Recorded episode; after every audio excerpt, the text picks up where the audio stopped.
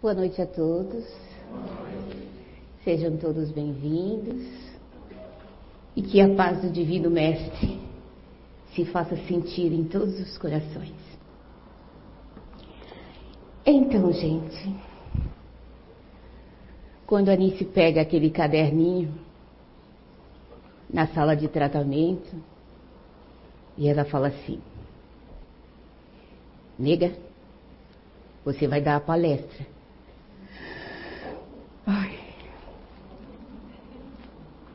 Aí eu falei assim: ai meu Deus, não, eu vou mandar o título, o tema, pelo WhatsApp, porque ela é rápida para pensar, né, para falar.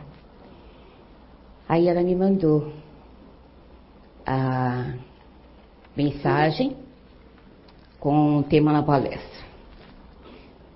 Gente, amar sem egoísmo,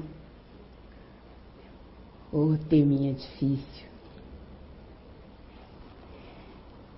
Eu pedi ajuda para as meninas daqui da casa, para a Katia Freire, para a Bia, porque eu tinha tantas ideias, mas não era um amor legal. Sabe, é, para eu colocar de uma maneira que eu pudesse entender mais eu do que vocês, porque não é egoísmo, mas o meu ouvido está mais perto de vocês do que o, os seus, né? Então a minha boca está mais perto do meu ouvido, então é mais para mim do que para vocês. E aí eu pedi ajuda para elas e elas falaram assim: não, dona Sandra, fica tranquila, fala do teu jeitinho. Vai ser, ai, mas eu sou tão melosa. Não, fala do teu jeitinho.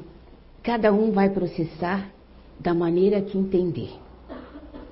Bom, e aí então eu vou voltar a uma história da minha vida. Uma história que eu aprendi dar os primeiros passos como cristã nessa encarnação.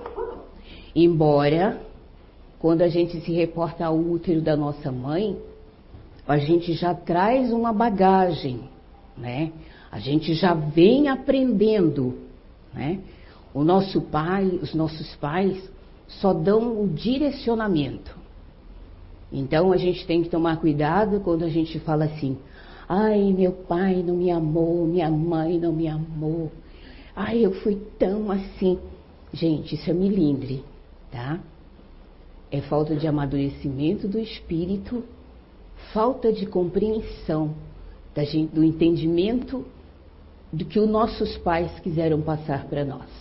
Então, se nós sabemos dizer, ai, foi errado, a gente sabe fazer o certo, né? Não é puxar monte de orelha, não, viu, gente? É que eu aprendi assim. Então, eu vou dizer assim para vocês: quando menor, quando pequena, uh, nós éramos muito pobrezinhos. Porém, uh, dentro da nossa, no da nossa cidade, nós éramos ricos. Porque nós tínhamos casa, nós tínhamos um quintal que podíamos plantar e comer do fruto que plantávamos. Quando nós mudamos para esse bairro, não existia rua, não existia asfalto, não existia nada. Lá no meio da capoeira existia uma estradinha a qual passava o ônibus de manhã para pegar os trabalhadores para levar para o centro e à noite para trazer os trabalhadores na vila. E o ponto de referência do nosso bairro era um convento chamado Cedro do Líbano, onde tinha umas irmãs em, é, que fazia uh, trabalhos voluntários para a comunidade que se instalaria lá. E esse bairro tinha somente três casas. E uma delas, no meio do mato, era da minha mãe. Fomos criadas numa filosofia espiritual bem severa, uh, no meu entender, no meu ponto de vista, na minha maneira de pensar. Até lá era arcaico, um Deus reprovador, que implicava com as minhas saias, com as minhas botas, né? Então eu era vaidosa e na igreja não podia. Então até os 15 anos de idade eu tolerei. Como eu sou uma pessoa que não gosto de brigar, eu achei melhor me retirar. Porém, eles não estavam errados. O equivocada, o equívoco era meu.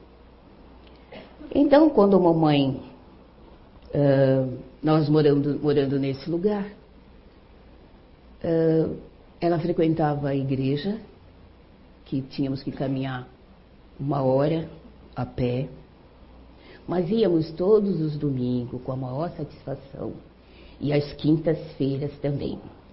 Ela fazia parte de um grupo, como aqui na CIO, os trabalhadores, uma separava roupa, outro atendia os doentes, outro ia orar na casa de outros.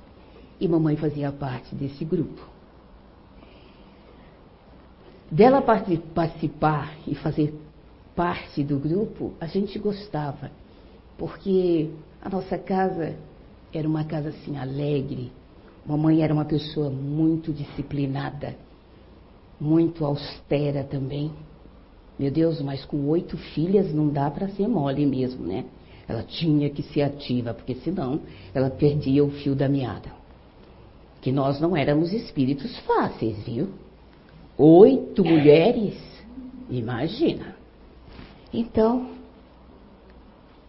quando chegava de cidades diferentes, famílias, pai, mãe, aquela carrada de filho, ninguém achava o cedro do Líbano, achava a casa da mamãe. E aí mamãe levava essas pessoas para a igreja, acomodava o casal e nós ficávamos com as crianças. Não que nós não gostássemos, nós gostávamos.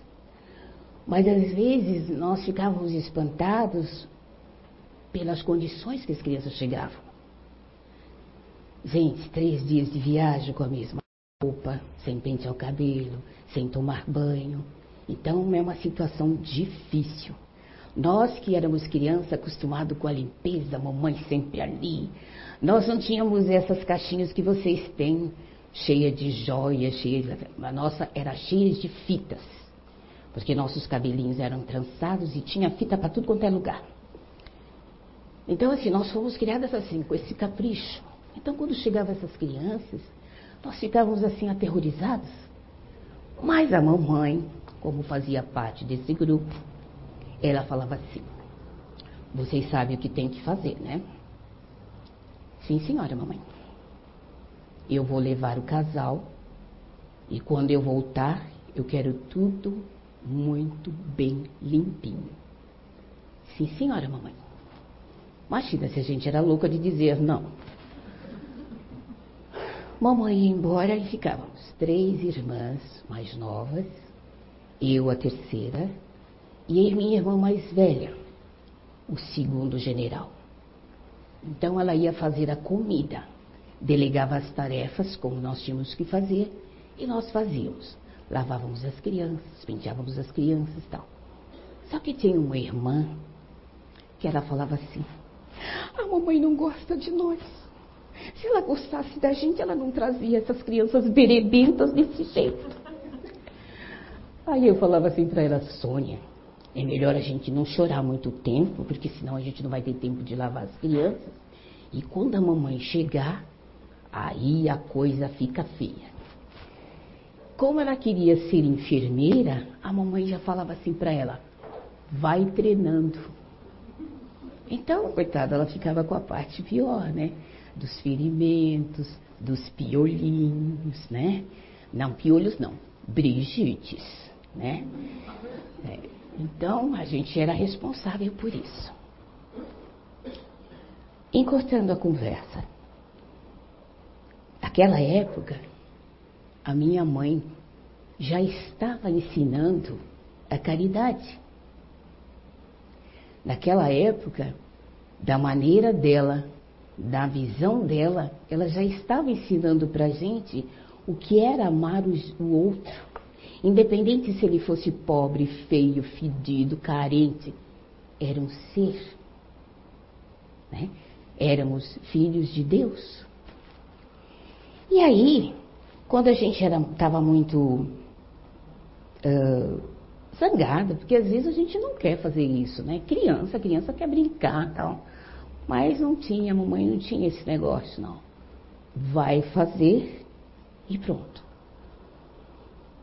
Então, quando a gente estava muito assim, desiludida, enciumada, ela falava assim: crianças, vai orar que passa.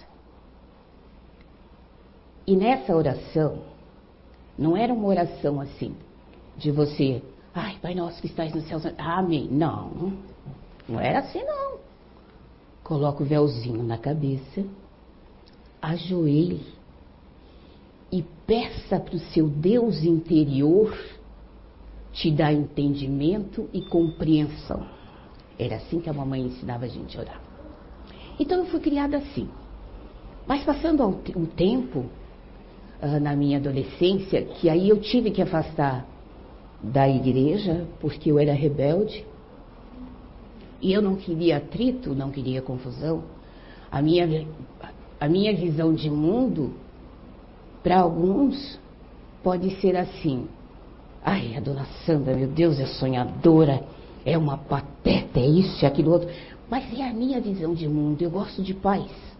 Eu não gosto de barulho, eu não gosto de confusão. Eu gosto de paz, porque dentro de mim eu sou barulhenta.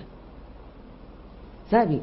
Eu estou sempre pensando em alguma coisa, eu estou sempre pedindo alguma coisa, estou sempre agradecendo alguma coisa. A mente da gente não para, mas eu sou silenciosa.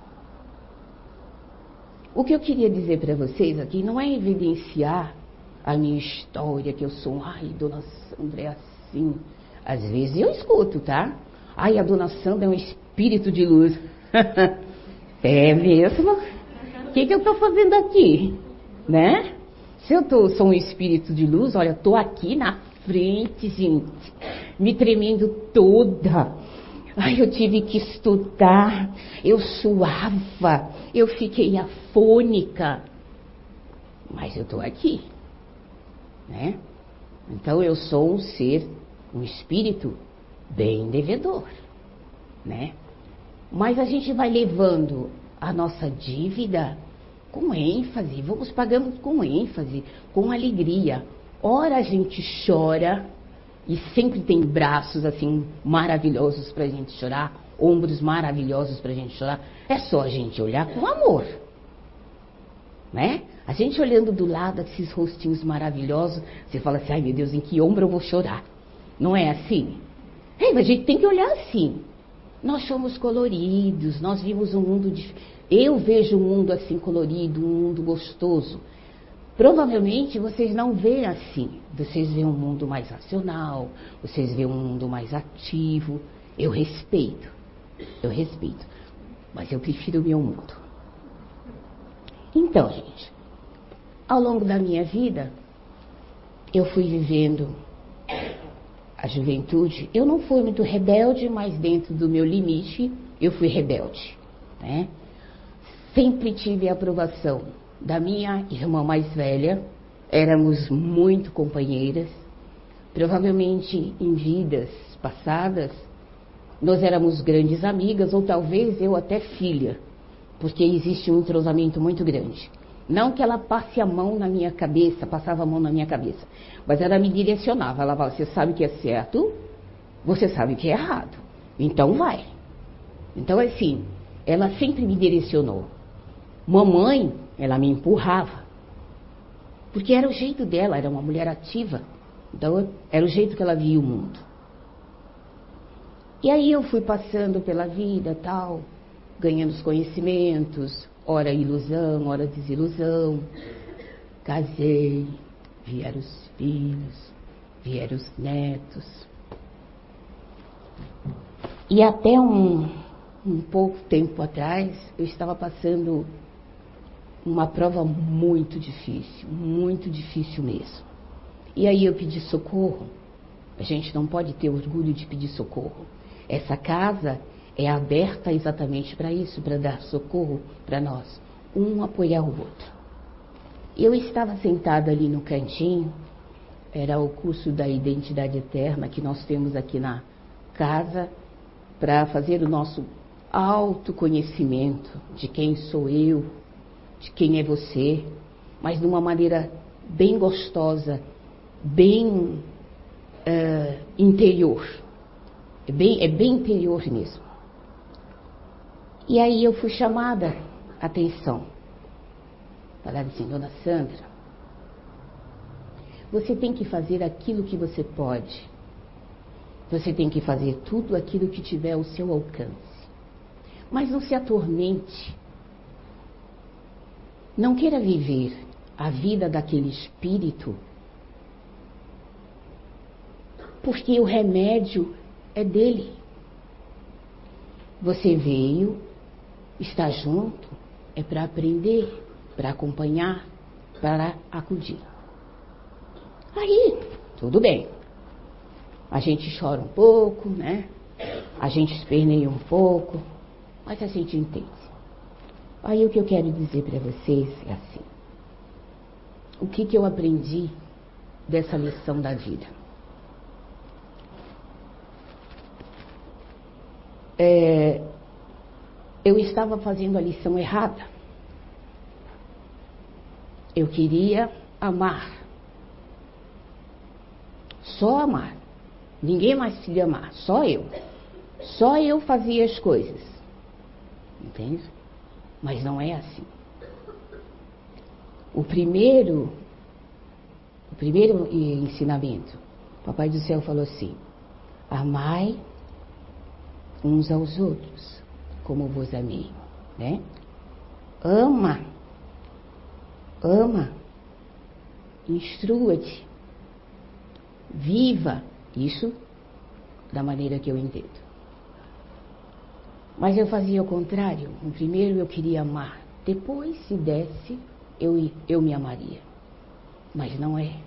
Primeiro a gente tem que aprender a se amar, a se gostar, para depois a gente estender esse amor. Porque o amor pleno é assim. Primeiro procurar o seu Deus, sentir o seu Deus. Deus de letra maiúscula, porque você é um Deus. Se somos centelhas divinas, se somos criaturas divinas, então nós somos Deus. Um Deus de letra minúscula. Então, quando a mamãe, aí fui, fui entender quando a mamãe falava assim: ora e procure o teu Deus interior. O que ela estava falando realmente estava certo. Como que eu posso amar alguém se eu desconheço o meu próprio Deus? Né? Então, primeiro eu preciso gostar de mim, primeiro eu preciso me amar para poder estender esse amor a alguém. É normal que não seria normal nós aqui espíritas falamos assim. Nós conhecemos, ah, eu conheço a codificação espírita. Eu conheço todos os livros, eu já li todos os livros. Gente, eu também já tinha lido. Eu sabia o que era o espiritismo, eu sabia as pluralidades das existências das almas. Quando nós, nosso corpo perece, o nosso espírito continua. Eu sei que quando Jesus partiu deste mundo, foi preparar várias moradas para nós, ele prometeu. Está ali no Evangelho de Jesus. Eu sabia disso, mas eu esqueci. Então eu tive que sentir no meu corpo físico a lição que é o amor sem o egoísmo. Amor sem egoísmo, primeiro é amar você, depois amar o próximo. Ah, mas é apologia de orgulho? Não, não é não. Orgulho, entre aspas, porque aqui nós trabalhamos essa palavra orgulho. Não é, é ostentação, não é esse orgulho que eu estou falando. Né? Não é engrandecimento. É aquele orgulho de que é, eu posso eu posso usar essa palavra. Perdão. É, esse orgulho que eu estou falando é, é esse orgulho de procura, de procurar me entender. Não é o orgulho de eu procurar entender o outro. Eu primeiro tenho que me procurar. Eu primeiro tenho que saber o que eu quero da minha vida. Né? É normal as pessoas chegarem aqui e falar: não, eu sei tudo sobre espiritismo. A única coisa que eu quero é um passe. Nós vamos dar o passe. Mas o que é que melhora a gente? É só o passe, temporariamente. O que melhora o espírito é modificar-se, é crescer é tentar entender o que está acontecendo com a gente. O porquê do sofrimento. Será que esse sofrimento eu trouxe de vidas passadas? Ou eu estou fazendo esse sofrimento acontecer? Esse estar fazendo esse sofrimento acontecer, na, na maioria das vezes, ele vem arregado, realmente no sentido da palavra orgulho. Eu não quero saber. Eu vim aqui, eu quero passe, eu já sei de tudo, né? Então tudo que eu preciso é só um passe. Não, não é o passe que nós precisamos. Dentro de uma casa espírita, do jeito que nós estamos aqui, nós viemos aprender, viemos evoluir. E se eu chego com uma doença e eu quero me melhorar, eu tenho que ir na causa da doença. O que foi que me deixou doente assim? Se a medicina não acha, o espiritismo acha. São doenças enraizadas do, das nossas más tendências, das nossas inabilidades de compreender o companheiro do lado. É? Ai, mas é uma pessoa tão difícil. Não, não é tão difícil assim. Se ela foi colocada dentro da tua família, é porque você precisava disso. Será que você é tão docinha assim? Será que você é tão amável assim? Para poder enxergar o defeito do outro, você não está corretamente, 100% certa. Onde está a sua indulgência? Papai do céu não diz para a gente ser indulgentes com as falhas alheias, sermos caridosos, sermos dóceis. Eu sei que nessa vida, onde o consumismo, a sociedade, fala que para você ter poder você precisa ter o carrão do ano, né? o apartamento da hora a viagem dos meus sonhos, nem que eu leve todos os problemas dentro do avião, da mala, ah, mas eu tenho que ir, né? Não é assim. Para a gente ser feliz, primeiro vamos nos resolver. Para a gente sarar, para a gente curar, vamos primeiro ver qual é a causa da nossa doença. Qual é o motivo da nossa intolerância? Qual o motivo da nossa falta de gentileza? Qual é o motivo da nossa falta de educação? Porque amar é aprender, ser educado, gentil, generoso. Nos caracteres do ser do, do Evangelho, eu não sei se é o, o quinto ou é o quarto, que para a gente ser perfeito, um ser perfeito, a gente precisa de todos esses caracteres. Está longe ainda de a gente ser assim, mas a gente pode começar se instruindo, se amando, sendo tolerantes, sendo gentis. Às vezes a gente está num lugar, é normal, que também não é normal, uh, falar assim, ai, eu estou tão feliz com aquele emprego. Ai, se eu pudesse, eu saía daquele emprego. Mas por que, que você quer sair do emprego? Ah, porque meu chefe é chato. Ai, as minhas companheiras de trabalho também são horríveis. É. Por que, que você não faz um curso de capacitação para você melhorar dentro dessa empresa? Por que, que você está tão acomodado?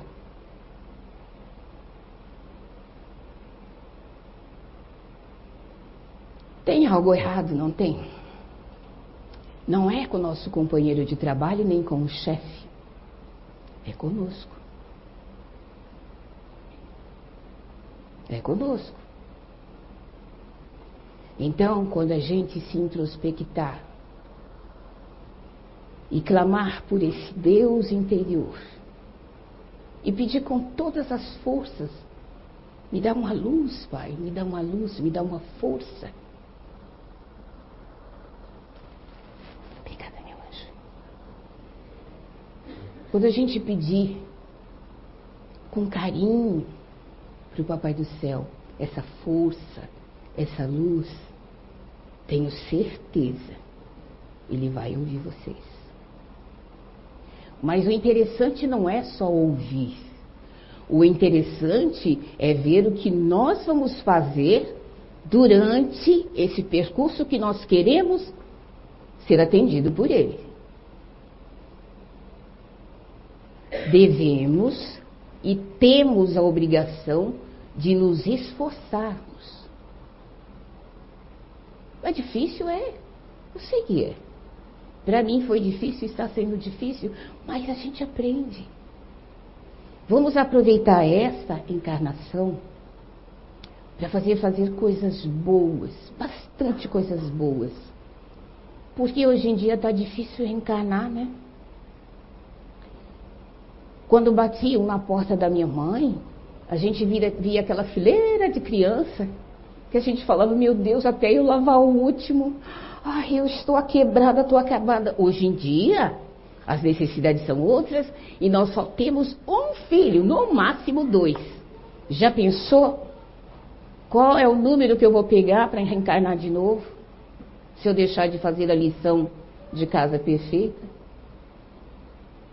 E enquanto nós estamos encarnados, gente, esse corpo que você não gosta, que ele é gordinho, que ele é mole, que ele é isso e aquilo.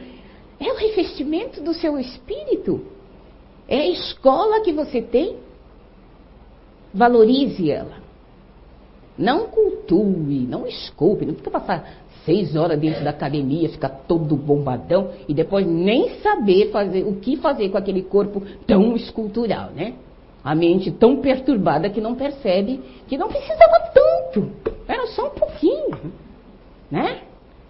Mas como nós somos exagerados, né? Nesta perfeição, nós queremos estar super. Mas não é essa perfeição que a gente, que o Papai do Céu quer. Ele quer. Porque afinal de contas, é um instrumento que você usa para aprendizado aqui na Terra, né? Mas também não precisa ser tão exagerado. Cultua mais a sua cabeça, o seu bem-estar, o convívio com as pessoas. Sabe? Às vezes as pessoas, eu chego assim, falo assim para as pessoas, bom dia. Ai, não sei. Só se for para a senhora, porque para mim, meu Deus, o dia hoje, meu Deus, que isso? O dia só está começando. Como será que essa criatura vai terminar o dia? Agradeça a hora que você abra os olhos e fala assim: Obrigada, Papai do Céu. E abençoe o meu dia. Vocês vão ver como vocês vão ter ânimo para a vida. Pode acontecer mil atrocidades. Mas só você, você vai só lembrar que aconteceu se alguém contar. Sempre tem um linguarudo que fala, né? Mas se não, vai passar batido. Você vai chegar cansada, exaurida, vai tomar banho, vai servir os seus filhos, seu marido, com o maior prazer, e depois cai na cama.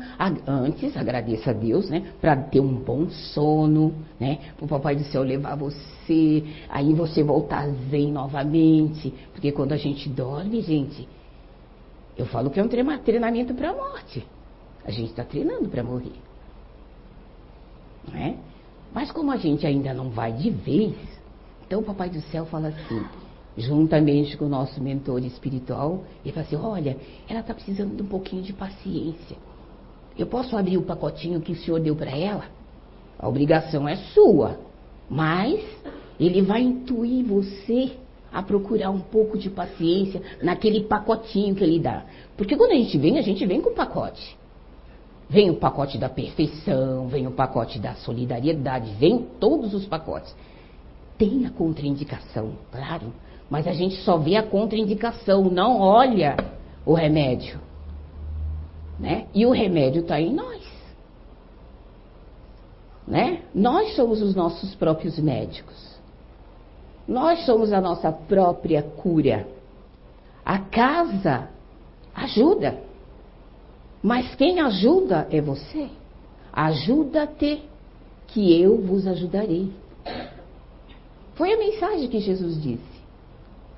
E olha quanto tempo. E assim mesmo a gente ainda não aprendeu. Então vamos dar valores à nossa vida, valores construtivos, valores que a gente possa usar durante a nossa encarnação aprendendo a se perdoar. Porque aí eles falam assim: ah, eu sou uma pessoa fácil, eu perdoo fácil, mas não esqueço. Sim. Perdoar é um sentimento. Esquecer é da mente. Então, nem sempre a mente vai apagar. Mas a gente pode mudar o olhar a gente pode ser liberto dessa responsabilidade.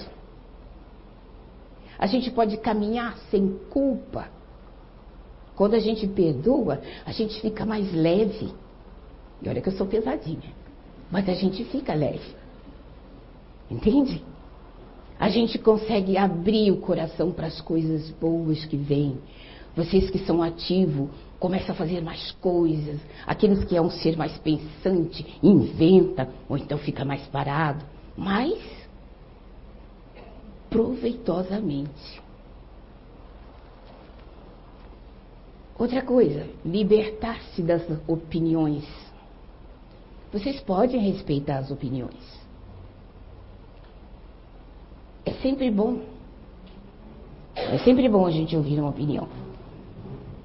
O que a gente não pode deixar é ser escravizada pela outra pessoa, pela outra opinião. Você usa aquilo que pode, usa aquilo que lhe serve, mas o que não serve, descarta. Porque senão você torna-se refém dessa opinião. Então, gente, o que eu queria dizer para vocês é isso. E sempre o maior, o maior ensinamento que eu ganhei da minha mãe, que hoje ela está com 94 anos, uma pessoa saudável, apesar da idade, que quando eu chego lá em São Paulo, eu vou viajar com ela eu vou ouvir as minhas tias mais novas, tias avós mais novas. Né? É gostoso a gente ainda ter a mãe da gente, um parente que a gente gosta. Então vamos amar, amar a gente e amar eles enquanto eles estão aqui, da melhor forma possível. Mesmo que eles tenham defeito, esqueça o defeito, olha a qualidade. Olha a grandeza que tem essas pessoas. Se estamos aqui todos reunidos, não é o acaso. Existe um propósito nisso. Nós estamos aprendendo com cada um, com cada olhar de mundo diferente.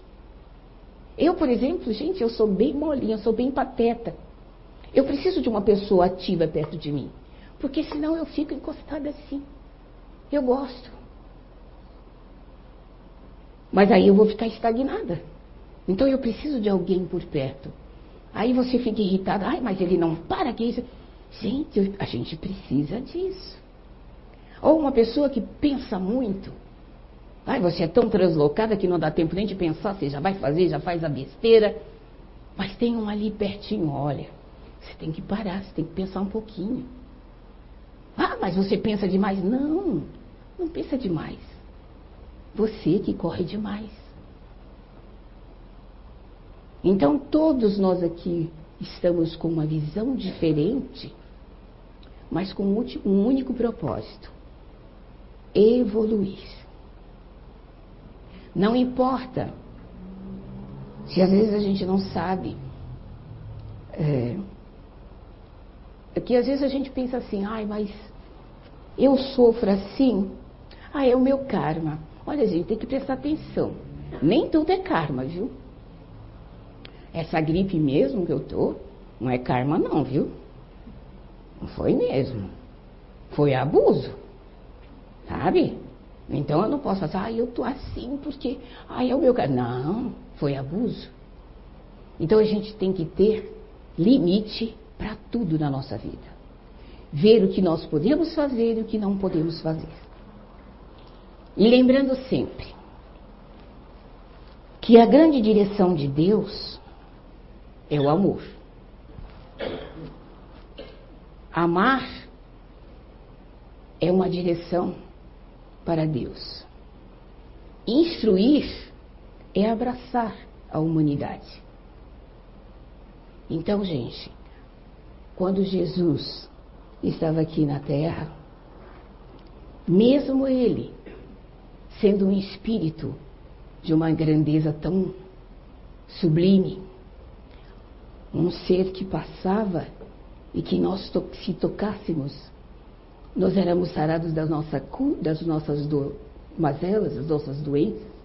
Bastava a gente querer. Que andava no meio das raças de incrédulos, mas com aquela paciência enorme, com aquela mansidão enorme, ele também se recolhia para orar. Lembramos disso. Muita paz a todos.